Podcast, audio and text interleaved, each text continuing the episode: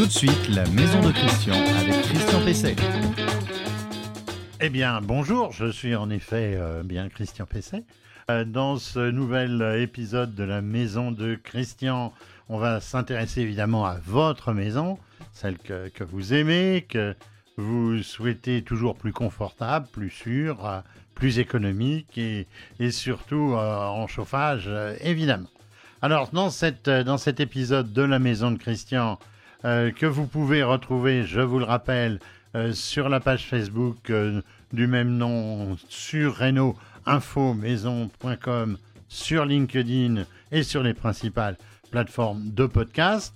Donc, dans, dans cette émission, je répondrai d'abord à une question euh, d'internaute. Je rappelle que vous pouvez poser toutes vos questions sur notre site renault-info-maison.com et que j'en sélectionne un certain nombre pour les passer dans cette émission. Je vais répondre à la question de Monia qui veut re- faire refaire sa terrasse et qui s'intéresse notamment à la question des plots réglables euh, pour savoir si c'est une bonne euh, solution. Dans le conseil de la maison, tout de suite, je vais vous parler des isolants que vous pouvez mettre dans les combles perdus. J'aurai une invitée, euh, Florence, euh, Florence Delettre euh, de Promotelec qui vous parlera sécurité électrique des guirlandes et autres décorations de fin d'année. Et je finirai par l'info du jour, comme d'habitude. Et là, j'évoquerai le DPE, le diagnostic de performance énergétique qui avait été suspendu et qui redevient opérationnel. Le conseil de la semaine. Alors le, conseil de, la semaine, il concerne l'isolation euh, de, vos combles, euh, l'isolation des combles perdus euh, par soufflage d'isolant en vrac, c'est la solution la plus simple, la, moins onéreuse et en plus la, plus efficace pour isoler l'intérieur de la toiture d'une maison dont les combles ne sont pas utilisés ou pas utilisables. C'est ce qu'on appelle à ce moment-là des combles perdus. Alors il y a de nombreux nombreux produits, je vais un peu vous, les lister. En fait, il y a quatre types d'isolants à souffler. Les isolants d'origine euh, pétrolière, par exemple les billes de polystyrène, polyuréthane, euh, mousse à projeter en, en l'occurrence. Euh, bon, c'est plus tellement d'actualité euh, dans la mesure où c'est pas très politiquement correct, mais ce sont de très bons, très bons isolants. Les laines minérales, alors laine en à dérouler, on peut les dérouler, mais sinon c'est plutôt en flocons et c'est quoi essentiellement? C'est la laine de verre et la laine de roche, euh, des produits qui sont donc en, en granulé en vrac. Il y en a un autre, mais qui est plus très utilisé non plus, c'est le mica expansé, c'est la vermiculite. Alors, ensuite, il y a les isolants végétaux, alors le chanvre, la ouate de cellulose, euh, la laine de bois, le coton, euh, le, liège, et puis pour finir, il y a aussi euh, des isolants euh, d'origine animale, euh, la laine de mouton, la plume de canard, c'est un peu exotique, euh, et encore un peu plus, plus rare, mais ça existe quand même. Euh, il y a des isolants en poil de chèvre, en poil de lapin, et j'ai même vu qu'il y en avait euh, c'est un peu de l'anecdote. Hein. Euh, il y en avait en poil de chameau, de lama et, et- d'alpaga. Donc, euh, bon, tout ça, c'est complètement euh, exotique. Mais en tout cas, la laine de mouton, là, effectivement, ça existe. La plume de canard euh, aussi. Il y a aussi donc de la laine de mouton des Pyrénées. C'est un produit franco-français, évidemment, les Pyrénées. Hein. Parce que je sais pas, il y en a peut-être de l'autre côté, remarquez, de, de la frontière. Et c'est produit notamment par des coopératives du secteur. Alors, les performances, eh bien, euh, les performances, euh, elles sont voisines, on va dire. hein. On tourne autour d'un lambda de 40. Euh, Je vous ai déjà expliqué ce que c'était que le lambda, c'est-à-dire c'est vraiment le caractère intrinsèque de l'isolant. Alors pour obtenir un R7, parce que c'est ce qu'il faut obtenir aujourd'hui, c'est-à-dire la résistance euh, thermique, eh bien, il faut mettre au minimum 35 à 40 cm d'isolant. On voit que ça fait quand même une belle couche euh, dans, dans le grenier. Alors les produits euh, dits biosourcés sont considérés comme plus naturels, mais il faut faire attention parce que dans un certain nombre d'entre eux, eh bien, il y a forcément des additifs, des additifs pour empêcher qu'ils prennent feu, des additifs pour empêcher euh, que les insectes euh, s'y attaquent. Donc euh, on y met par exemple du, du sel de bord, et le sel de bord, il y a un moment où il été suspecté d'être cancérigène. Euh, il faut aussi se méfier de caractère vraiment naturel qui n'est pas forcément euh, la réalité des choses. Seuls les isolants qui bénéficient d'une certification, la certification c'est ACERMI, euh, l'association de certification des matériaux isolants, seuls ces matériaux peuvent être considérés comme officiellement isolants au niveau où ils sont, où ils sont annoncés. Et surtout, ce sont les seuls qui permettent de bénéficier euh, d'une de, différentes subventions, dont ma prime rénov, euh, dont euh, les C2E ou d'autres ou d'autres certifications locales, enfin aides plutôt locales. Il y a aussi un coefficient, mais on le voit très très rarement, c'est le SH. Euh, le SH, euh, c'est délivré par le CSTB, le Centre scientifique et technique du bâtiment. Ça concerne le tassement euh, de, de. Alors, euh, sachez qu'évidemment, cette isolation est toujours très aidée. On a longtemps parlé de l'isolation à 1 euro, mais euh, pratiquement, dans certains cas, des personnes à revenus très faibles, euh, avec une nécessité d'isolation forte, eh bien, on arrive pratiquement à des isolations qui sont, je vais dire gratuites, mais qui sont quasiment subventionnées à 100%. Mais une, subvention autour de 40% est, est, tout à fait, tout à fait faisable. là, à rappeler surtout que les aides ne concernent pas le produit lui-même, même si c'est lui qui est subventionné, mais euh, ça, euh, c'est l'isolation qui est, qui est concernée et donc il faut que ce soit installé par un, professionnel euh, qui bénéficie de, la, certification RGE reconnue garant de l'environnement. En d'autres termes, si vous le faites vous-même, eh bien, vous n'aurez pas de subvention. Votre question à Christian Pesset. Alors la question euh, euh, que, j'ai retenue, c'est une question de terrasse. Nous souhaitons remplacer euh, notre terrasse de 25 mètres carrés qui se déforme. C'est des dalles de béton gravillonnées sur lit de sable. Donc c'est tout à fait, tout à fait anodin et, et, ça se comprend aussi. Quels sont les matériaux et techniques de pose les mieux adaptés? C'est Monia donc qui me pose cette question. Elle a un devis quand même de 5000 euros. 5000 euros pour 25 mètres carrés, c'est quand même relativement cher. Euh, ça inclut la dépose de l'existant, une chape, me dit-elle, euh, la fourniture et la pose de dalles. Que penser de la pose euh, sur plot Ne serait-ce pas plus économique Et que pensez-vous des lames de bois reconstituées? Je ne vais pas traiter tout parce que sinon ça va faire toute l'émission. les réponses, eh bien, elles sont pratiquement dans, les questions de Monia. La solution des plots réglables est actuellement la plus simple, sans doute la plus pertinente aussi, puisqu'elle permet d'accueillir différents matériaux, lames de bois, lames de composite, euh, de dalles de caillebotis, euh, ou encore même dalles de béton euh, c'est-à-dire béton désactivé. L'avantage, c'est que les travaux sont rapides, et si la nature du sol le permet, c'est-à-dire si le sol est suffisamment compact, eh bien on peut poser directement ces plots sur le, sur le sol. Bon, si c'est trop meuble, eh il va falloir faire évidemment une dalle en béton. Alors 5000 euros, c'est pas complètement déraisonnable puisqu'elle dépose aussi de, euh, euh, de l'ancienne terrasse. Euh, néanmoins, je pense qu'on peut arriver à beaucoup moins avec des plots. alors, quant à la glissance, puisqu'il y avait aussi, une question de glissance, quant à la glissance, eh bien, il y a des indices de glissance pour les matériaux. pour une terrasse, je pense qu'un R10, puisque c'est en R également, un R10 est largement suffisant l'invité de Christian Pesset. Alors, mon invité aujourd'hui, c'est Florence Delettre. Bonjour Florence. Bonjour Christian. Vous êtes une habituée de, cette, de cette émission. Hein. Euh, on vous a vu plusieurs fois ces derniers temps. Euh, c'est très bien. Donc, vous êtes la directrice générale de Promotelec. C'est cela. Timo Promotelec? Promotelec, une association euh, qui, euh, qui donne des conseils, des informations, notamment sur la sécurité électrique et euh, sur le logement, sur les différents composants, un logement connecté, un logement évolutif, un logement performant énergétiquement. Donc tout ce dont on a bien besoin aujourd'hui de façon quotidienne. Alors aujourd'hui, on, on, va parler donc sécurité électrique des décorations de Noël, de fin d'année. C'est vrai qu'on en voit de plus en plus. Euh, c'est pas encore comme aux États-Unis, mais ça commence quand même à, s'installer.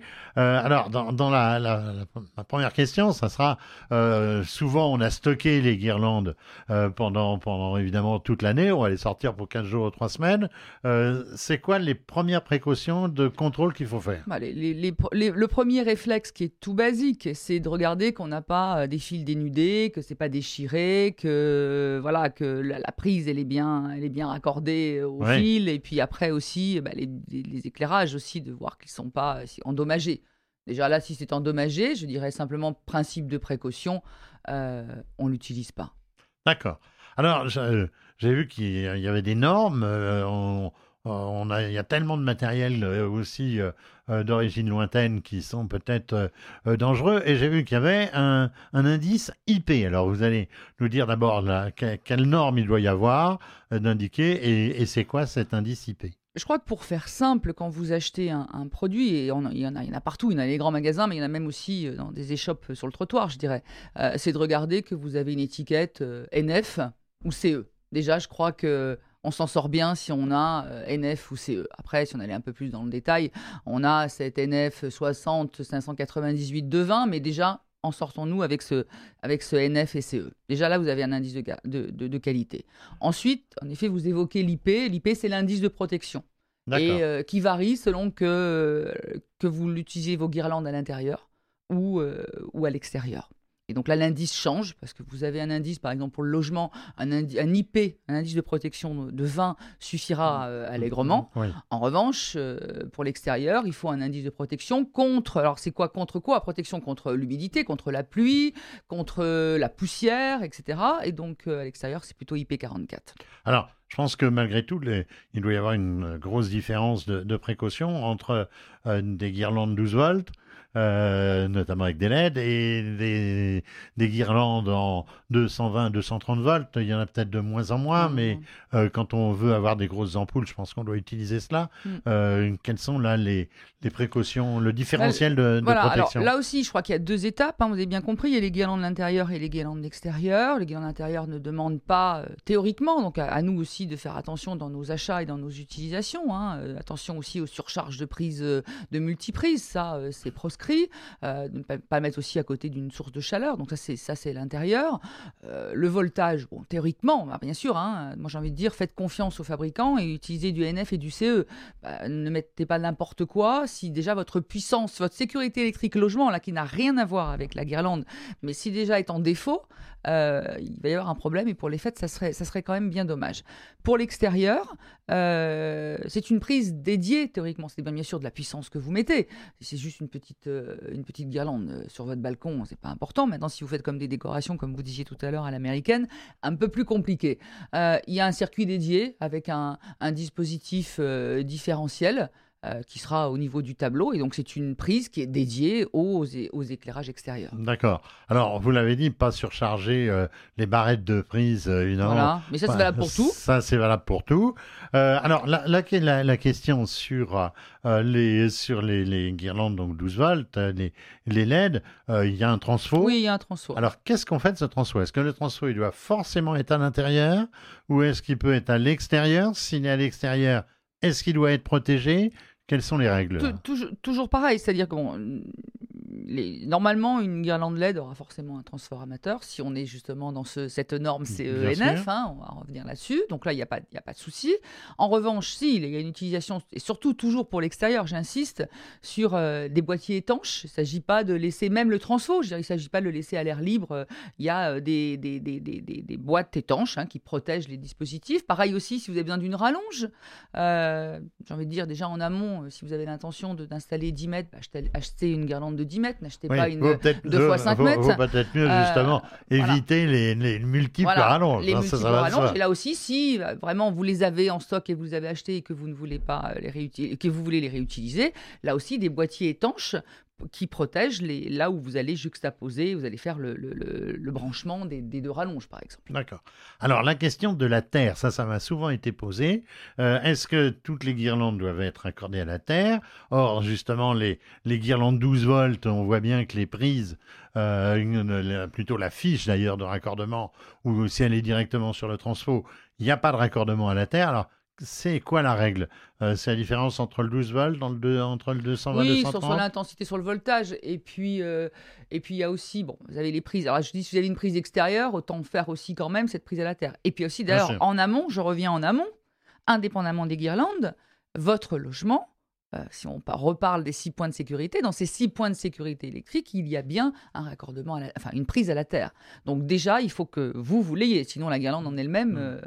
alors vous pouvez mettre aussi un, transfo, et puis normalement, enfin moi j'en ai à la maison comme ça, acheté par hasard, donc même pas vraiment regarder. Oui, on a, on a un, un raccordement à la terre sur les prises, mais sinon vous avez aussi un adaptateur. Très bien. Euh, alors, autre, autre question.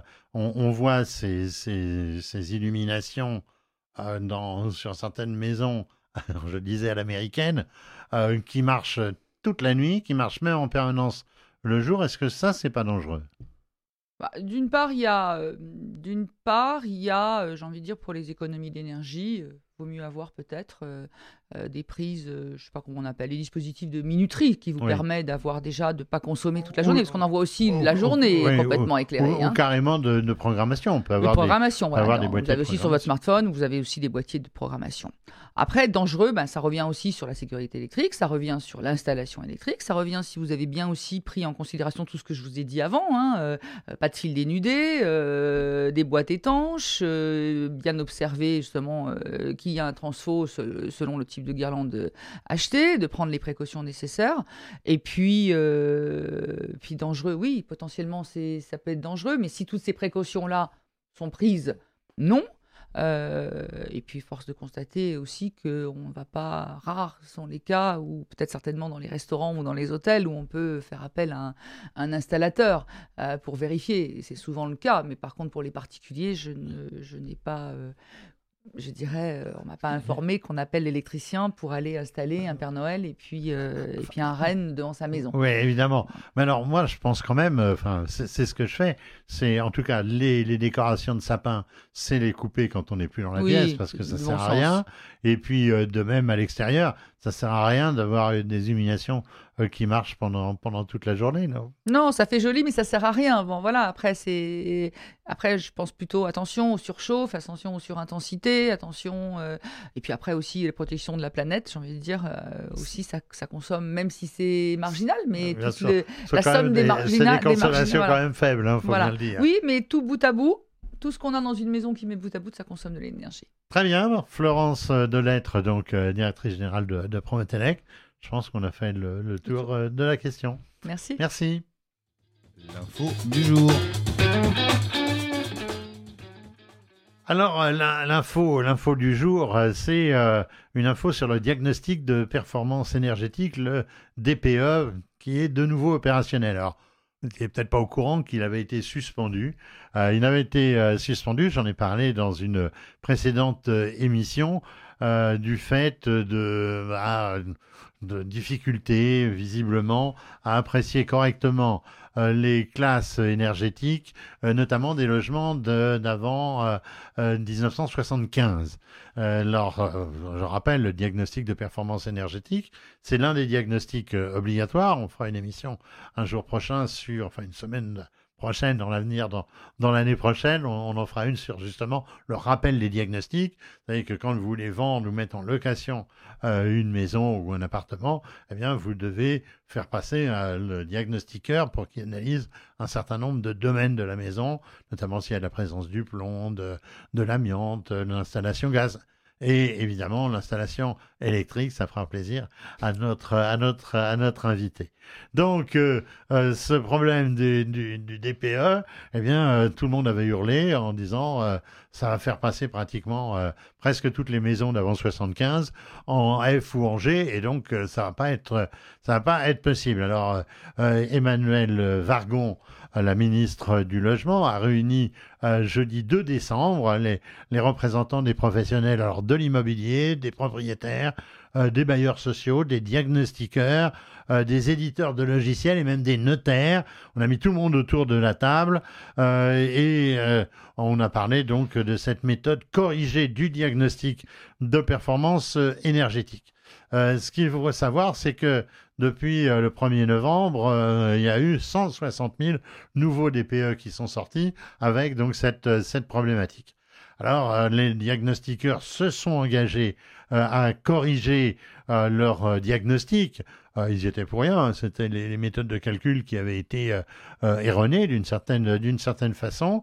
Donc ils sont engagés à corriger les diagnostics incriminés antérieurs à la date du, 1er novembre, sans frais pour les, propriétaires.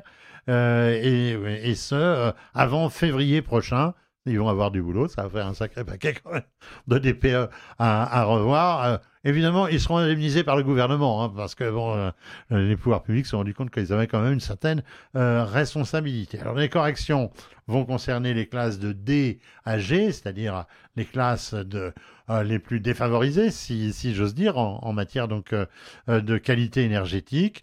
alors évidemment, ce qui est assez curieux, c'est que on indemnise des diagnostiqueurs, mais on ne dit rien des, des dommages qui ont pu être subis par les propriétaires vendeurs ou par les, bailleurs qui ont pu être pénalisés, évidemment, du fait des DPE dépréciatifs lors d'une mise en vente, euh, d'une mise en location euh, de, leurs biens. Ça, je ne sais pas trop comment ça va se passer, mais en réalité, là, il n'y a pas véritablement euh, de projet d'indemnisation, euh, et notamment, ou d'annulation, par exemple, des recours qui ont pu être engagés, parce qu'il y a eu de nombreux recours qui ont été engagés par des, acquéreurs, par exemple, qui ont pu dire que bah, vraiment, c'était pas ce qu'ils pensaient, que l'immeuble ou la maison ou le logement avait une meilleure qualité énergétique.